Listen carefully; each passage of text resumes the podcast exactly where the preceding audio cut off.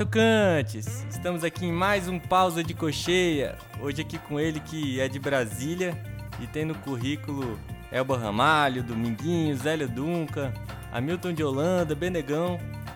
E é uma trajetória braba aí, né? Atualmente ele se dedica a dar aula de percussão popular na Escola de Música de Brasília e fazer umas cantorias por aí também, né não? Mestre Jorge Lacerda, seja bem-vindo. E aí, como é que você tá? Como é que tá a correria aí?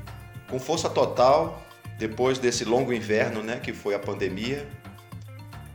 As coisas têm voltado, os trabalhos têm voltado, os projetos, as aulas.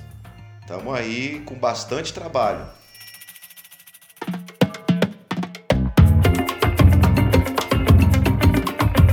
E é bom voltar, né? Sentir o calor humano aí de novo, né? Ah, nem fala, né, cara? A gente que é músico, a gente precisa disso. Todo mundo precisa, né? Mas a gente sente muita falta, né? De fazer um som, de tocar, de se apresentar. Isso aí alimenta a nossa alma, né? Então, quando você fica sem, é... falta um alimento, né? Falta uma coisa ali para nutrir a alma. É terapêutico? É terapêutico. E ao mesmo tempo. pode gerar traumas, né? É terapêutico e antiterapêutico às vezes É, também. exatamente. Porque às vezes gera um estresse também, né? Mas você sabe que eu acho que no fundo, depois de que as coisas acontecem, você relaxa e vê que foi bom.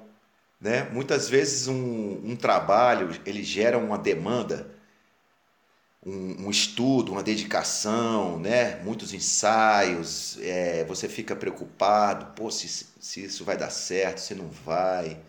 Tem alguns projetos que, que mobilizam muito né, a gente, e a gente às vezes fica com medo, a gente às vezes fica inseguro. Às vezes dá até aquela vontadezinha assim de não desistir, né, de passar aquela bola para frente, pa- passa para outro e tal. Mas vou te dizer, cara, que na maioria das vezes, na grande maioria das vezes, dá esse nervosismo, mas depois que a coisa acontece, você fala: "Nossa, que legal, que bom que eu peguei isso aqui, que bom que eu fui em frente, que bom que eu encarei esse desafio". E dá essa satisfação, né? Dá um, um, um sentimento assim bom de, de satisfação. É esse sentimento que te motiva? Esse sentimento me motiva muito, cara. Muito. Essa coisa do, da- do reconhecimento, né? De um bom trabalho. E de você mesmo, né? Quando você está ali no palco fazendo aquele som, fazendo aquele, aquela música que te agrada, é muito bom. E o George de uns anos aí atrás, talvez o George que tava começando ali a sua carreira ali em 98, Jorge? 98. Entreguei, né? Entreguei. É isso aí, você tá por dentro. Esse, esse, esse George aí, como é que ele olharia pro George de hoje? Cara, assim, algumas coisas mudam, né? E outras permanecem, né? Eu acho que esse, essa vontade de tocar, essa, essa ligação com os músicos, com o público, ela foi só cada vez mais eh, se enriquecendo, cada vez mais se consolidando né? Você vai fazendo o seu nome, né? Como a gente até brinca de vez em quando, né? Vai lá, faz seu nome, né? É, porque é isso mesmo, né, velho? Você vai com ao longo do tempo você vai é, levantando aí seu sua reputação, né? É, no, no métier como um, um bom músico, bom artista, uma pessoa que, que leva a sério, pessoa que é ponta firme, encara os trabalhos. é um trabalho de sério. formiguinha, né? Você tem que ficar ali alimentando sempre. Exatamente, exatamente. Né? É, valorizar sempre né, a- a- os convites, os, os projetos em que você está inserido, você sempre ter aquela, né, aquele compromisso, uma seriedade né, de comparecer aos ensaios, não atrasar, fazer as coisas certinho, chegar estudado. Essa aí é, é, a, é, a- é o beabá, é, é o, é o ABC né, do músico. É você encarar o trabalho com seriedade, chegar sempre na hora certa, se possível. Claro que a gente atrasa um pouquinho ali, outro ali, faz parte da vida. Mas ter compromisso, né? Ter um compromisso com, o trabalho é importante. Isso às vezes é mais importante. Eu diria que às vezes não. Normalmente é mais importante até do que tocar eximiamente bem, né? Você ter compromisso, você Sim. ser uma pessoa boa de se trabalhar Sim. com, né? É, eu acho que esse é um aspecto assim que a gente tem que levar muito em consideração. Né? Não é só a tocação, não é só o play, né? não é só você chegar e debulhar o instrumento e, e dizer que toca pra caralho. Você tem também que pensar no lado humano, né? no lado social, no lado de, do, do convívio com os outros músicos que estão contando contigo né? para aquele trabalho. Então, isso aí, cara, é importantíssimo. Né? Você ser uma pessoa é, também que que sabe ouvir, né? que sabe colocar suas opiniões, o seu gosto musical, suas ideias ali no trabalho. Se ela vem para contribuir, sempre vale a pena né? você colocar sua opinião, colocar o que você pensa. É, mas também é importante ouvir, né? É importante às vezes até, eu diria até que às vezes é importante até você relevar certas coisas, né? que você ah, não gosta muito, não gosto muito dessa música, sabe? Às vezes está fazendo um trabalho aí que você fala assim, ah, você sente dentro de você que aquela música ali não bate. E que se você tá como um, um cara que está ali acompanhando, né? Se você não é o dono da gig, deixa quieto, cara, né? Vai, vai nessa, toca do mesmo jeito, toca com o mesmo afinco, com a mesma, com o mesmo tesão, né? Porque é, isso conta também, né? Músico que reclama, tá toda hora reclamando, reclamando de tudo, reclamando, ah, isso, tá legal, isso não tá legal, isso tá feio, não sei o quê. Né, essa música é ruim. Acaba que chega uma hora que você, ah, não, chamar o Jorge não, bicho. O Jorge toda hora tá reclamando de tudo, não gosta de nada. Complicado, ou acaba complicado. Pode até tocar bem, mas é muito complicado. É, verdade, não. Tem que ficar de olho nisso, né? né? Porque. Tem que ficar de olho nisso também. Não é só tocar bem, não tem jeito. Não é. E é assim que Não é. você é. conseguiu construir esse currículo aí, Jorge, porque ele me chamou a atenção. Porque existe uma crença coletiva, assim. Coletiva não, talvez generalizada. De que em Brasília, para se trabalhar com, com música é muito difícil. Para alcançar níveis nacionais, assim, digamos, é muito difícil. E você é um percussionista que, que tá aí um tempo considerável atuando em Brasília e conseguiu alcançar esses patamares aí e segue estabelecido em Brasília, né? Então você diria que essa é a base de um, de um bom trabalho, assim, também? Você é, trabalhar bem, né? É meio redundante, né? Mas a base de um bom trabalho é trabalhar bem, não só tocar bem. Ah, com certeza, Lucão. Com certeza, né? Ao longo desses anos aí, foram muitos trabalhos com vários artistas né, de diversas, diversos estilos musicais. Eu comecei tocando. Bom, eu comecei assim profissionalmente com uma banda autoral chamada Maia Desnuda, né? E aí fui, fui me inserindo dentro do Clube do Choro. Assim, eu não, não participei do especificamente do quadro não fui aluno nem professor do Clube do Choro, mas frequentava muito os shows, as rodas. Então, o chorinho também foi um estilo que me colocou dentro da música, o samba, né? depois veio o forró, MPB, aí rock também, porque eu sempre ouvi rock and roll. Então já toquei até também em bandas de rock. Então, assim, sou um percussionista versátil. Isso aí eu não, não tenho modéstia de falar, porque foi uma coisa que eu construí de forma consciente e deliberadamente querendo ser mesmo, sabe? Querendo encarar vários estilos, tocar de tudo, não ter preconceito contra nenhum estilo e tá dialogando com todo mundo, conversando com todo mundo, transitando nas nos nichos, nas rodas, sabe, em todos os, os estilos da cidade. Agora, realmente é difícil, não é fácil, né, você viver de música. Eu acho que nem em Brasília e nem em canto nenhum. É porque isso, isso é interessante porque às vezes fica aquela Aquele imaginário, Fica. né? De que você vai sair de Fica. Brasília e vai dar certo, né? Isso Totalmente, pode ser verdade, mas pode totalmente. ser mentira também. Pode, exatamente. É, por an- durante muito tempo eu fiquei com essa pulga atrás da orelha, né? Pô, será que é melhor sair de Brasília? Será que eu vou para o Rio? Será que eu vou para São Paulo? Será que eu saio do, pra- do país? Né? Você fica pensando assim que em outro lugar a vida pode ser diferente, o músico é mais valorizado, você vai se dar melhor, você vai se dar bem em algum, algum outro lugar que não aqui na cidade.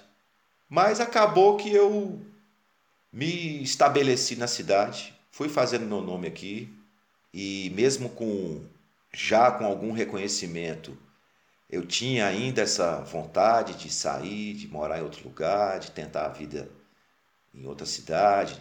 E é o que você falou, pode ser. Claro que o mercado de trabalho de São Paulo é um mercado maior do que o de Brasília. O do Rio de Janeiro eu não sei, viu? Tenho minhas dúvidas. Às vezes eu converso com músicos que moram lá e a galera passa um dobrado também. E músicos de renome, músicos consagrados, músicos que têm um trabalho já, né, já consolidado e que falam, George, o negócio tá, tá feio. Então, assim, se a gente for pensar macro, eu sempre vejo que assim que cultura, arte e cultura tá sempre no final da fila, né? E aí você vai dentro da arte e da cultura, a música é uma das que até sobrevive legal.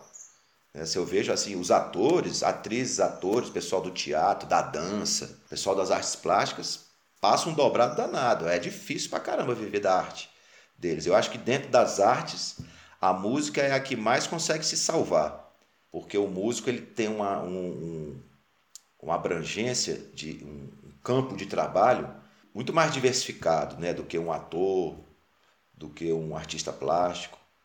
Né? O músico toca em casamento, toca em barzinho, toca em restaurante, faz trilha sonora, pode dar aula, né? A, a procura da, da sociedade, eu acho que pelo, pelo ensino da música é maior do que das outras artes.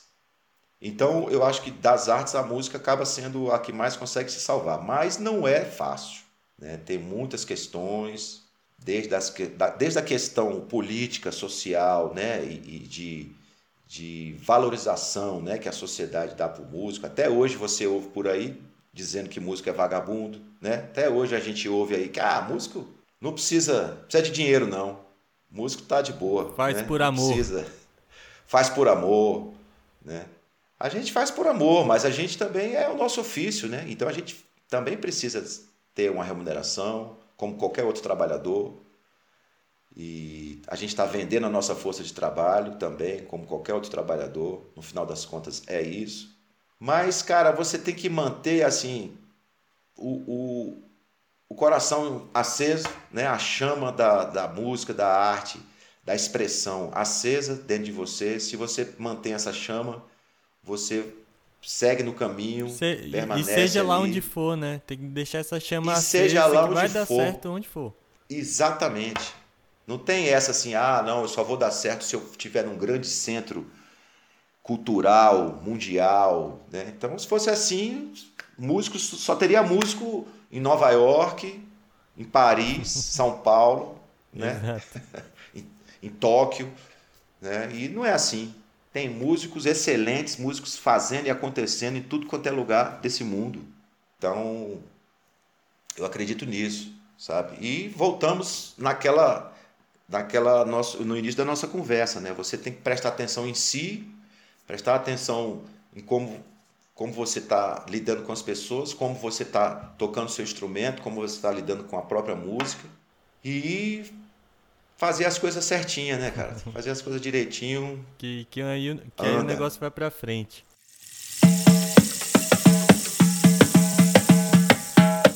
Eu acho, eu acho legal, Jorge.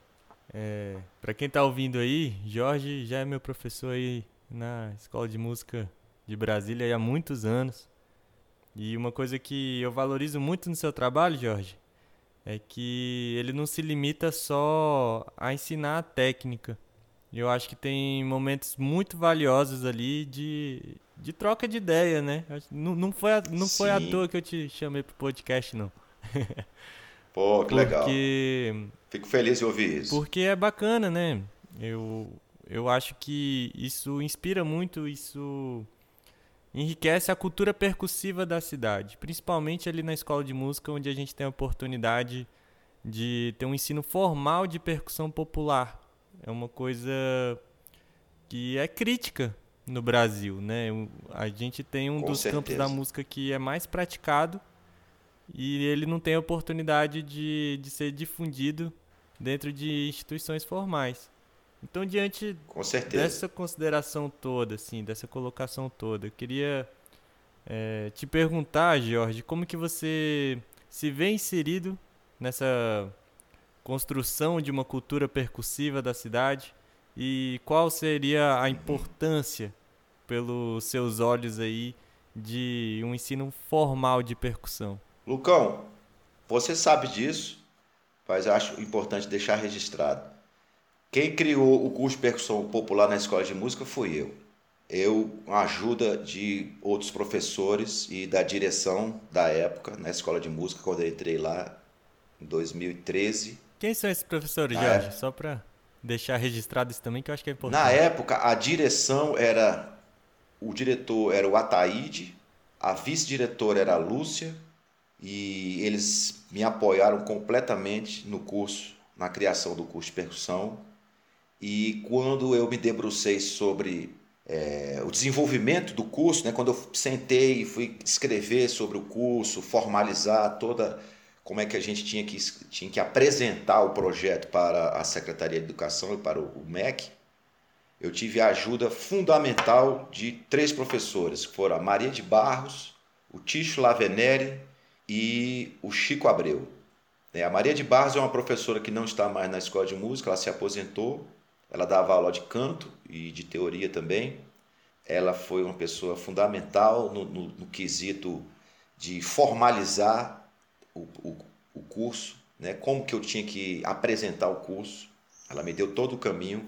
O Ticho, que é o professor de bateria, e o Chico Abreu, que é professor de percussão erudita, eles me ajudaram com bibliografia, com a ementa do curso, com é, as disciplinas que eu deveria que eu deveria inserir no curso, né, nessa parte mais didática mesmo, né, na parte de, de conteúdo e de didáticas que eu deveria apresentar ali no curso. E com a ajuda dessa galera aí, eu escrevi, formalizei o curso, apresentamos, o curso foi aceito, o nível básico foi o primeiro nível que foi aceito, que não, não precisava da, da autorização do Ministério da Educação, apenas da Secretaria de Educação. E a Secretaria de Educação aprovou o curso e a gente já deu início mesmo naquele ano de 2013. No segundo semestre de 2013, a gente começou a abrir o primeiro edital para o curso de percussão popular na escola de música. E desde então a gente vem com força total. Cada semestre a procura é maior, a cidade tem uma, uma, uma, demanda né, por ensino da percussão, as pessoas gostam muito, as pessoas procuram muito. Eu, antes de, de dar aula na escola de música, eu fiquei 10 anos como professor autônomo. Eu tinha uma salinha, alugava uma salinha que era o meu, meu local de ensaio, local de guardar os instrumentos, porque você sabe, né? Percussionista tem uma tralha danada. a gente precisa de É uma bate-caverna, né? Não tem jeito. A gente precisa de uma bate-caverna, a gente precisa de um lugar onde você guarde os instrumentos e onde você possa tocar os instrumentos, né? Porque você tocar num apartamento, num lugar onde a, a vizinhança vai achar ruim, vai reclamar, aquilo ali desanima qualquer percussionista, né? Desde cedo eu já procurei um, um cantinho para guardar meus instrumentos, uma salinha no subsolo ali para guardar os instrumentos e eu, foi ali que eu comecei a dar aula. E, então fiquei 10 anos dando aula sem vínculo empregatício com nenhuma escola, nem, nem pública, nem particular. Né? Dava aula por mim mesmo, formado já pela UNB, né? em licenciatura em música. Então eu aprendi a dar aula também, isso é uma coisa importante de se falar, porque você é, aprende os caminhos, né? Você aprende como que, que se dá o processo de aprendizagem né? Na- no ser humano, nas pessoas. E você vai observando isso, você vai vendo que tem tem pessoas que aprendem melhor de uma determinada maneira, tem outras que já é de outro jeito. Né? Por exemplo, tem, tem pessoas que gostam de visualizar né, a partitura, visualizar alguma coisa escrita, nem que seja um. Não precisa, às vezes, nem ser uma partitura formal mesmo, né, da, na notação musical, mas alguma, alguma coisa escrita que a pessoa se oriente. Tum, tum, pá. Né? Isso, exatamente. É, tem, tem outras pessoas que, que não, que precisam é ver você tocando, ver como é que você faz o movimento. Tem outras pessoas que já gostam de, de pegar ali é, a coisa meio, meio na levada mesmo, assim, acompanhando a música e já tocando. Então, cada pessoa tem um jeito de aprender, então você vai observando isso e você vai é, também moldando o seu jeito né, de dar aula. Para cada pessoa é, é uma maneira. E aí essa experiência, ela foi fundamental para esse primeiro momento de criação do curso de percussão ali na escola de música. Total, total, né? Quando eu comecei na escola de música, que que não foi nem dando aula de percussão, eu comecei na escola de música dando aula apenas de oficina rítmica, que foi a matéria criada lá na, na escola para atender o curso da música popular, né? Todos os o núcleo da música popular dentro da escola de música criou essa disciplina, oficina rítmica, em dois semestres, um e dois, e aí abriram uma vaga para professor temporário, para dar aula dessa disciplina. E foi nessa que eu entrei, né, num concurso para dar aula dessa disciplina.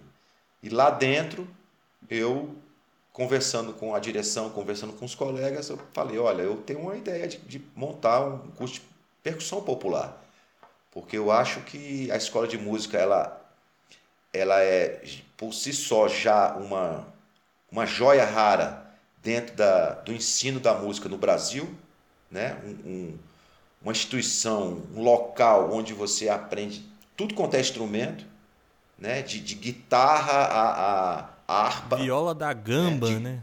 de viola da gamba a cavaquinho e não tem e não tem percussão popular que falta é essa, né? Tá faltando isso aí. Vamos, vamos, vamos consertar esse defeito aí da escola de música, porque ela não merece. E aí foi que a gente a gente se empenhou e conseguimos fazer o curso, né? Mas velho, é isso assim, só para fechar essa questão, né, do ensino, só uma coisa assim que eu acho que é importante falar, né, que a existência de uma instituição, ainda mais pública, né, uma escola pública, onde você vai ter o ensino formal de música voltado para percussão. Né? Per... você, vai, você vai abordar os instrumentos de percussão e da percussão popular, né? porque na escola de música já existia o curso de percussão erudita. Mas o curso de percussão erudita ele é muito diferente do curso de percussão popular. Você vai, você vai primeiro, você vai trabalhar com instrumentos que são voltados para a orquestra, e instrumentos que, que vão tocar o repertório de orquestra. Né? Então, dificilmente você vai estudar pandeiro, surdo, berimbau, carrom, tamborim, congas. Dificilmente você vai estudar samba, baião, partido alto, som montuno, guarrira, né? esses, esses ritmos todos que a gente aborda na percussão popular hoje em dia na escola de música, não é abordado pela percussão erudita. Quando a gente pensou em fazer o curso de percussão popular, uma das coisas que era um, um norteador, né, um, um, dos critérios né, para a criação do curso é você ter um curso voltado para o mercado de trabalho. A escola de música é uma escola profissionalizante. Uma então, visão é técnica. Né? De, uma visão técnica, uma visão que preparar o, o cidadão para o mercado de trabalho. E aí eu a gente parou e pensou qual é o, a demanda né, do, do, percussionista aqui na cidade.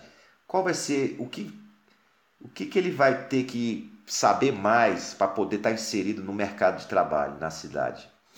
Então uma coisa que até hoje em dia tá em, é muito forte na cidade é, é o choro e o samba, né?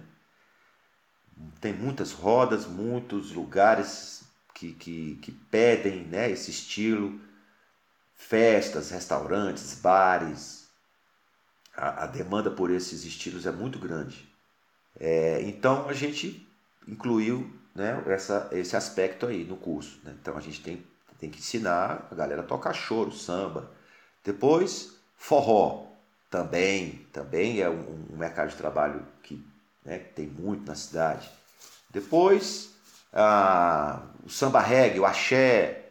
Depois a MPB, né? Aquela coisa ali de, do percussionista ser capaz de acompanhar uma voz e um violão num barzinho. Uhum. Então o estudo aí hoje em dia do carrom, por exemplo, né? Que é um instrumento é, afro-peruano, né? Mas que está tá em voga. E, e que se popularizou muito, muito, né, ultimamente. Se popularizou né? muito ultimamente. Um percussionista ou uma percussionista, né, que que queira atuar profissionalmente hoje em dia não pode abrir mão de, de dominar um carrom. Desconsiderar o carrom. Né? Desconsiderar o carrom, exatamente. Não pode. Então, é, o curso de percussão, eu acho assim que na escola de música, eu acho que abriu muito.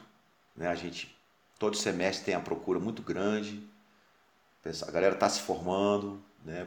Você foi um deles, se formou no nível básico, continua lá estudando com a gente no técnico e já é um cara que está inserido no mercado, já está no métier. E eu percebo o né? quanto que isso é importante, né? É muito. Quando eu entrei assim na escola, eu acho que eu não tinha essa visão, assim, quando eu me formei no básico, eu fui uhum. percebendo o quanto que é importante cada formatura ali, cada cada pessoa que chega ao final do curso, né? Justamente para dar uma legitimidade para o curso, porque não basta ele ser criado, ele tem que ser constantemente fortalecido. Com certeza. A, é, as coisas não, não são eternas, né, velho?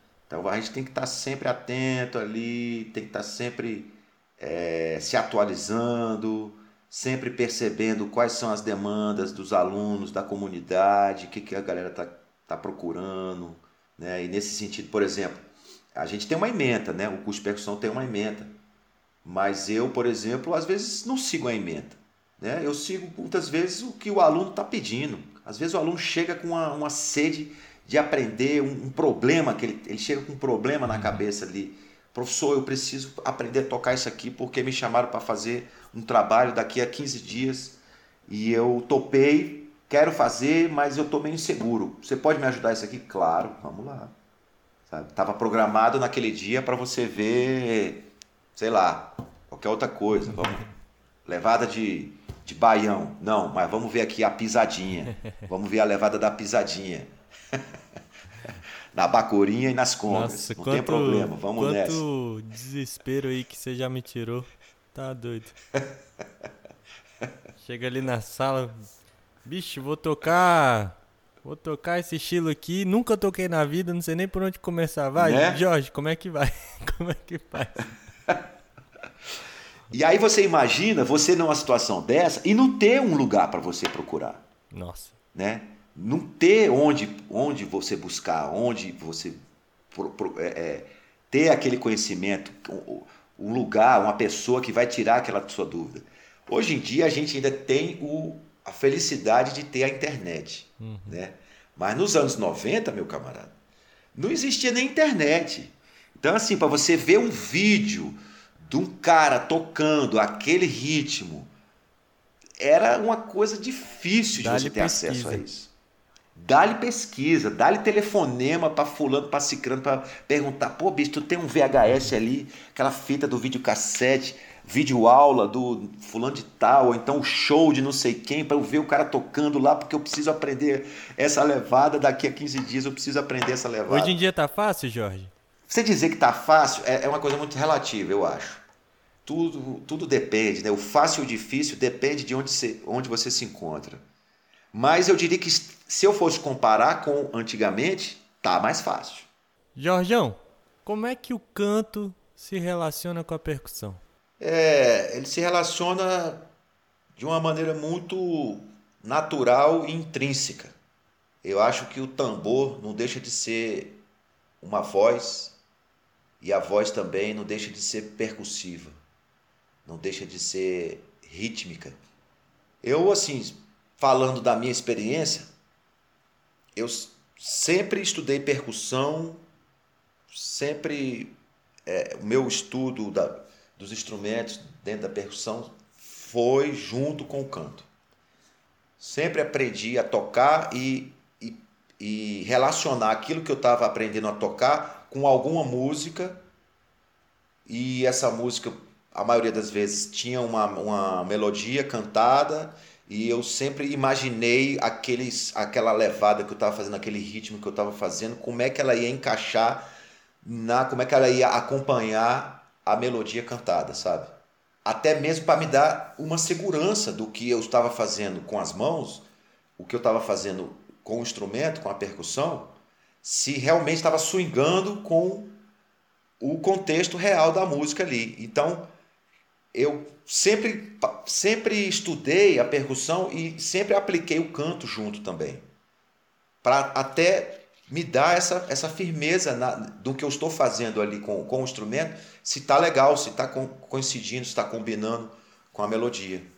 Então, para mim, sempre foi uma coisa ligada. O canto com a percussão sempre foi uma coisa muito junta. E quando você toca percussão, você pensa de forma mais melódica ou mais rítmica? Penso muito ritmicamente, obviamente, não tem como você fugir disso, né? É, é ritmo por excelência, mas eu penso muito na melodia, cara. Muito. Principalmente alguns instrumentos que, que emitem notas é, quase que definidas, né? com som definido. Por exemplo, as congas. Né? Quando você toca um trio de congas, eu ouço uma melodia ali. Né? Trio de, um, um trio de congas ali você ouve. Você, eu, se você afina elas de, um, de uma determinada maneira, você tem até um arpejo de um acorde. Você pode afinar as congas com a tônica, a terça e a quinta. Então você faz um acorde ali nas congas. Então você tem uma melodia ali arpejada, um acorde arpejado, uma melodia que se, que se apresenta. Jorge, eu, eu vou determinada... falar uma coisa polêmica aqui. Você que está ouvindo, você vai ouvir eu falar uma coisa polêmica aqui. Manda, manda braba. Eu acho uma baboseira quando eu vejo em algum método ou algum professor falando de percussão, de bateria, né? Aí fala instrumentos de altura indefinida, né? E eu olho assim, poxa, mas a, aposto que vo, você é a pessoa que fala, ah, mas a, a pessoa que tem ouvido absoluto consegue ouvir, saber a nota de um ar-condicionado, de um ventilador, né? Então tudo tem uma nota, tudo. É, ainda mais a percussão que é afinável, né? Exatamente. É, você pode. Existem os, os instrumentos de sons de altura indefinida. Existe. Se você pega um, um, um ganzá, por exemplo, ah. né, você Sim, claro. não tem uma nota definida ali. Você tem um timbre, né, mas você não tem uma altura definida. Mas instrumentos como conga, é, a, a, família dos, dos cowbells todos tem uma nota definida. Né? Os sinos têm altura definida. A família das marimbas nem se fala. Uhum. Tem alturas definidas. Os tímpanos têm altura definida. Os tam... Até um pandeiro, porra. Até um pandeiro às vezes tem uma nota definida, dependendo da afinação. Né? Se ele tiver bem apertadinho, agudinho assim, você toca ali ele, pum, pum, pum, ele dá uma nota. Então, realmente, tem dentro da percussão, que é a família assim de instrumentos mais diversificada que existe, né? É a, a família da percussão. Você tem muitos instrumentos de altura definida. Né? E, nessas, e, e com esses instrumentos, se você está tocando esses instrumentos, a, a, a, interação com a melodia é fundamental. Né? A interação com, com a linha melódica, seja cantada ou seja solada por algum instrumento, ela vai interagir, não tem jeito, ela vai interagir. Então é uma coisa pra, que a gente tem que se ligar também. Jorgeão, tem um ponto da sua trajetória aí. Tava aqui fazendo minha pesquisa prévia. E eu acho que é um negócio que eu nunca te perguntei, sabia? Eu olhei assim, caraca, eu nunca troquei essa ideia com o Jorge. A gente já conversou sobre várias viagens suas aí, né? Sobre várias, várias coisas assim.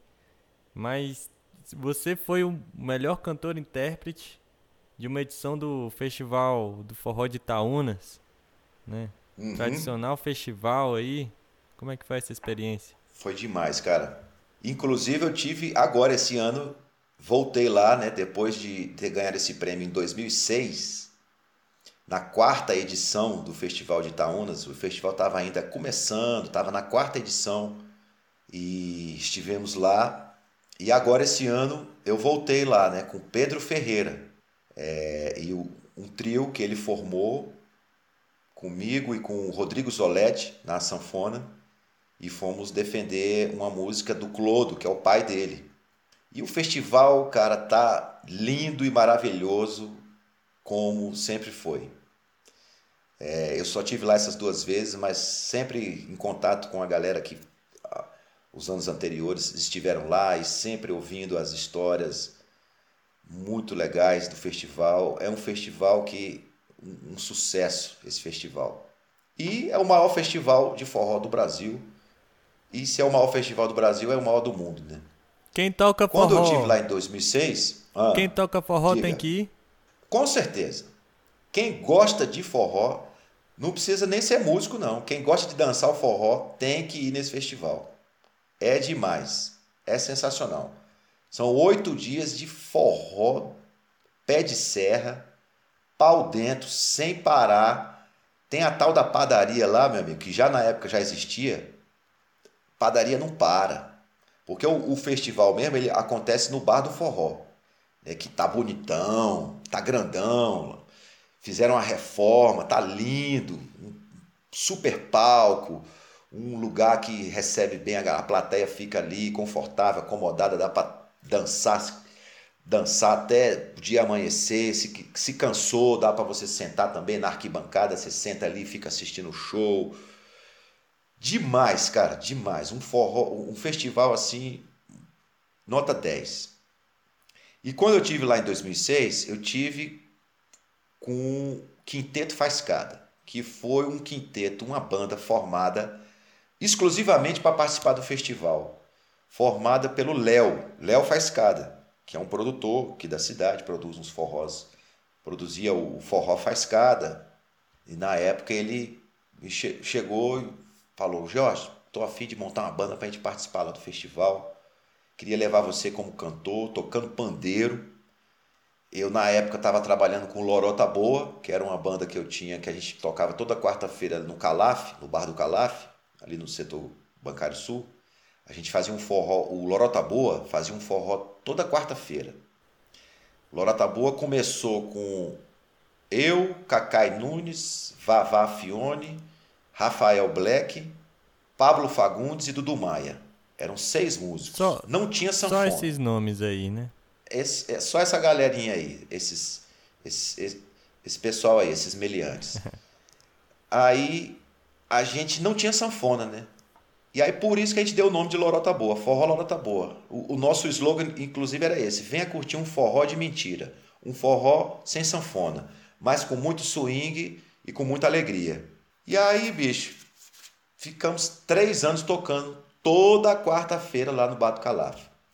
Com o passar do tempo, o Pablo Fagundes e o Dudu Maia foram seguir a carreira solo, saíram da, do grupo e ficou eu, Cacai Nunes Vavá Fione e Rafael Black. E durante muito tempo a gente tocou esse quarteto sem mais nada. Durante muito tempo a gente tocava, levava forró e o forró bombava e a galera se amarrava. Que a gente também fazia umas releituras né, dos forrós pé de serra, dos forrós tradicionais. A gente tinha sempre uma pegada assim mais nervosinha, uma pegada mais beirava um pouco, flertava um pouco com rock and roll. E começou a ser um sucesso esse forró, né? E aí o Léo Faiscada, atento que ele é, esperto que ele é, chegou lá, viu a galera tocando, falou: Puxa, essa galera aí tá afiada. E aí convidou Cacai Nunes, eu, Charlin na zabumba, Michael Fuzue na sanfona e ele tocando triângulo. Formou o Quinteto Faiscada, fez a produção para a gente chegar lá no, no, no festival e arrebentamos lá no festival, cara. E aí você, em 2006, ganhou o melhor cantor intérprete. Ganhei, cara.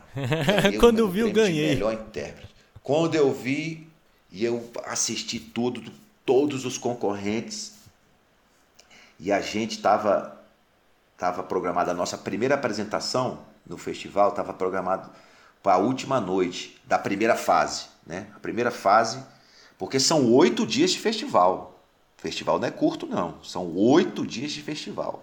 E tem a galera que vai, que tá lá desde o primeiro dia, só vai embora depois que acaba. E tem gente que é, fica lá mais deles. tempo ainda. Tem gente que fica lá depois. Na segunda-feira ele tá lá na padaria tomando café. Ai, ai. Mas eu eu eu assisti tudo, né? Nessa que na primeira que a gente foi em 2006, assisti a galera toda. Falei, é, bicho, o, o nível tá alto. Tem uma galera que tá preparada aí. Mas a gente também tá. Vamos fazer bonito aqui e nós vamos, vamos ser forte concorrente. E não deu outra, né? Apresentamos, foi fantástica a nossa apresentação, fomos para a final, chegamos na final, botamos para quebrar também. Tanto é, cara, que a gente levou o prêmio. Eu levei o prêmio de melhor intérprete, Charlin, prêmio de melhor zabumbeiro, Michael Fuzue, o melhor sanfoneiro. E falaram pra gente lá, depois que tudo terminou, nós encontramos lá com algumas pessoas que estavam fazendo parte do jurado e nos informaram que a gente a gente só não levou o prêmio de melhor música porque acharam ruim a gente levar o prêmio de melhor música também. acharam melhor é, premiar outras pessoas, outros grupos de outros de outros lugares, outros grupos, né? Porque a gente ia levar quase tudo. Mas levaram principalmente o nome de Brasília aí para um Não, cenário é nacional é forte, aí, né? né? Não, Brasília, bicho, essa cidade aqui, se tem uma, um, um, talento, é pra música, viu? É, ainda, Onde ainda mais chega... música de matriz nordestina. Né? Exatamente. Gente, ainda mais música de matriz nordestina. A gente tem uma formação populacional nordestina aí que, que não é Forte, é brincadeira. Que não é brincadeira né? E a, e a musicalidade aqui da galera é forte também. E, e eu acredito que seja muito por conta da, das instituições, né? Não é o céu de Brasília, não é o Lago Paranoá que deixa a gente musical, sensível à música.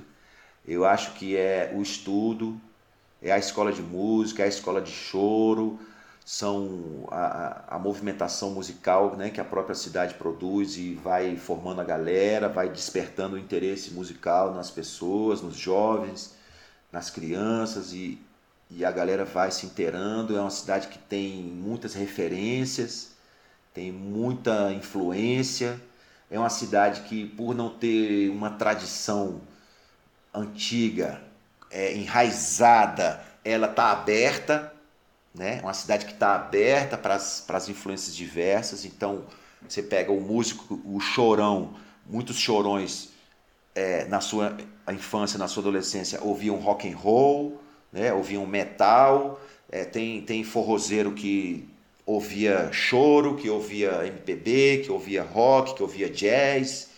Então, assim, essa cultura musical ela é diversificada, ela, é, ela fervilha na cidade e faz com que os músicos de Brasília, onde chega, chega, Chegando. chega forte. E a experiência foi incrível, né, velho? Só para deixar registrado que também a gente encontrou com Marinês, tivemos a, o privilégio de ouvir Marinês já. Isso foi em 2006, se eu não me engano, ela morreu em 2007. Ela estava bem doentinha, bem debilitada no dia que ela se apresentou lá nessa, nessa ocasião, no festival. Porque o festival, além das bandas que concorrem, tem sempre os, os nomes consagrados que se apresentam ao final da noite, né?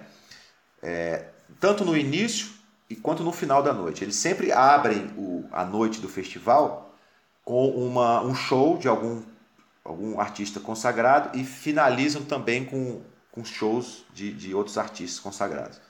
E quando a gente se apresentou no dia da final, a gente terminou a nossa apresentação, a gente descendo assim o palco, indo para o camarim para deixar os instrumentos, né? Porque você tem que liberar o, o palco para os outros músicos que vão tocar. E a, a banda a banda seguinte que ia se apresentar depois da gente era a banda da Marinês, Marinês e sua gente. E então a gente encontrou com ela e com os músicos dela no camarim.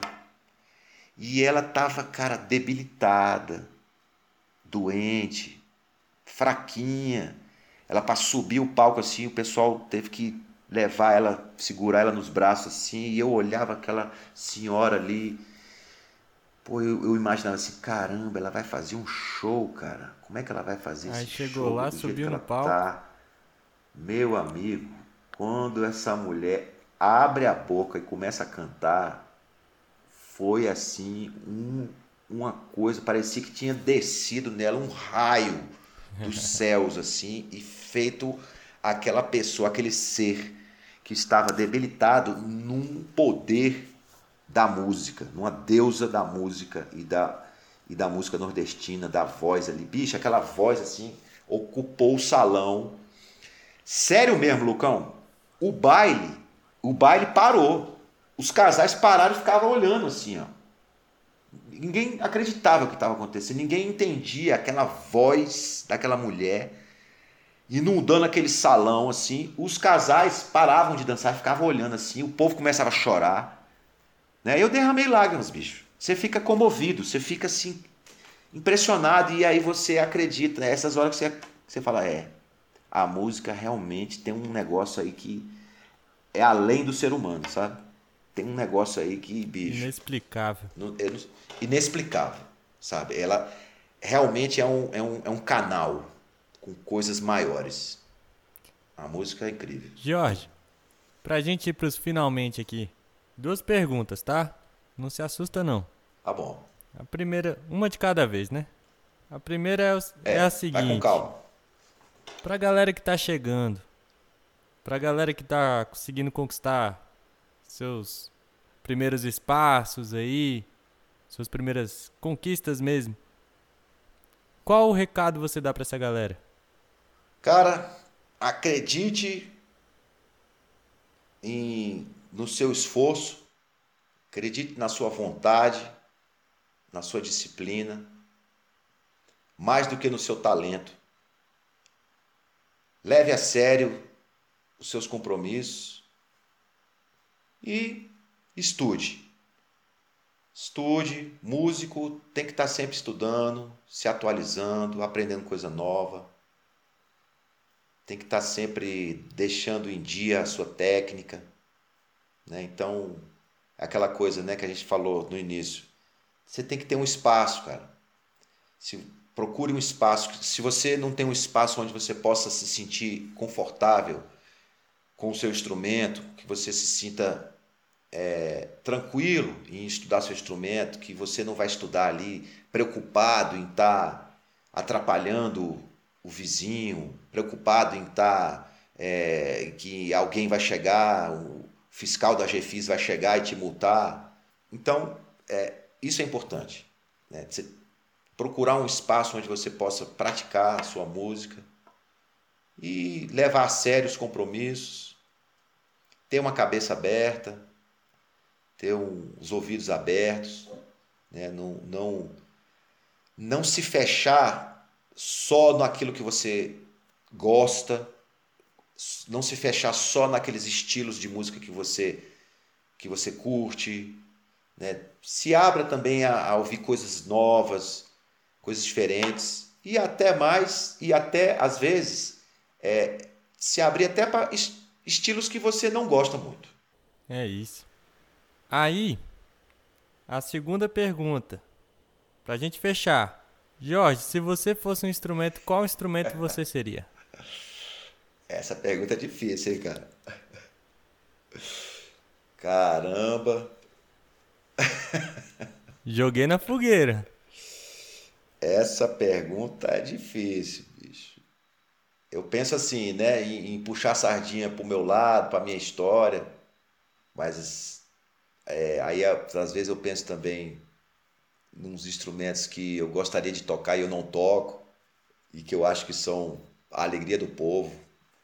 É, olha, eu acho que eu seria um instrumento percussivo melódico.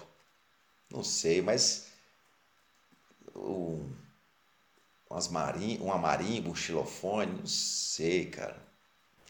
Porque eu também não me vejo muito assim, sabe? Quando você faz essa pergunta para mim, assim, me vem, me vem à mente três instrumentos assim do coração, que são o pandeiro, o violão e a sanfona, né? Não, é, já dá um trio bom aí, ué. Você seria. Não seria um banda, instrumento, um você trio. seria um, um trio. Por que, que esses instrumentos eles falam alto quando você faz essa pergunta? Primeiro que o violão foi o primeiro instrumento que eu peguei na minha vida. E comecei a estudar e tirar um som e, e tocar, fiz aula de violão. A percussão sempre teve também ali, junto. Porque lá em casa, na casa dos meus pais, na casa dos meus, do, dos meus, do meu avô, os meus tios, sempre quando se encontravam e tinha festa, todo final de semana tinha encontro de família, sempre tinha uma batucada. Os instrumentos, a galera tinha os instrumentos. Né? Meus tios compravam os instrumentos, meu pai, meus tios, eles compravam os instrumentos. Então a gente tinha surdo, tamborim, tantã, ganzá, violão, tinha tudo, cara. E a gente, ninguém era músico profissional, mas a galera sempre fazia uma batucada nas festas. E a sanfona, cara, porque eu acho um instrumento incrível, eu acho lindo a sanfona, o, o som da sanfona, eu acho lindo. E sempre admirei o sanfoneiro assim como uma pessoa que, que é a alegria do povo. Então, assim, eu acho que eu, eu, é eu vou te dever essa, essa pergunta, essa resposta aí mais objetiva, porque eu acabei falando de três instrumentos, né? Não, tá certo. Jorjão, muito obrigado aí pela disposição, pela disponibilidade. Sempre é muito enriquecedor aí para mim estar tá conversando com, com você aí. Espero que seja para todo mundo que que tá chegando aí ao final desse episódio oh, também. Eu que agradeço, Lucão. Muito obrigado aí, viu? Obrigado pelo convite. Você também é uma pessoa que eu gosto muito, admiro muito a sua pessoa, a sua musicalidade. Você, pô, desde o, desde o início lá do. Quando você chegou lá na, na escola de música, já percebi em você um cara muito interessado, a fim de tocar, a fim de aprender. E tá aí, né? A, a primeira impressão realmente foi aqui foi aqui é, coincidiu e, e, confirmou o que você viria a ser, né? Um, um ótimo percussionista, um músico aplicado, um músico empenhado. Tamo junto, cara. Para mim também é sempre bom conversar com você. Você é uma pessoa muito é isso. bacana. Vou dormir sorrindo depois dessa. Valeu demais. Valeu, mestre. Forte abraço. Tamo junto demais.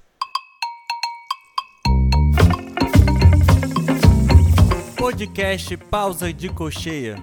Este projeto foi realizado com recursos do Fundo de Apoio à Cultura do Distrito Federal. Coordenação e apresentação: Lucas Ramalho. Assistente de produção: Mariana Sobrinho. Direção de pesquisa: Lucas Ramalho. Assistente de pesquisa: Lucas Tufas. Identidade visual: Felipe Conde e Isabelle Nogueira. Edição de áudio: Hélio Santana. Trilha sonora original: Lucas Ramalho e Fernando Jatobá. Mixagem e masterização: Fernando Jatobá. Assessoria de publicidade: Eliana Leite e Tayane Abel. Assessoria de imprensa: Vanessa Campos. Consultoria de acessibilidade: Amanda Gomes. Intérpretes de Libras: Tatiana Elizabeth e Wesley Clay Carvalho. Direção de fotografia: Isabela Bianor. Edição de vídeo, Júnior Rosa.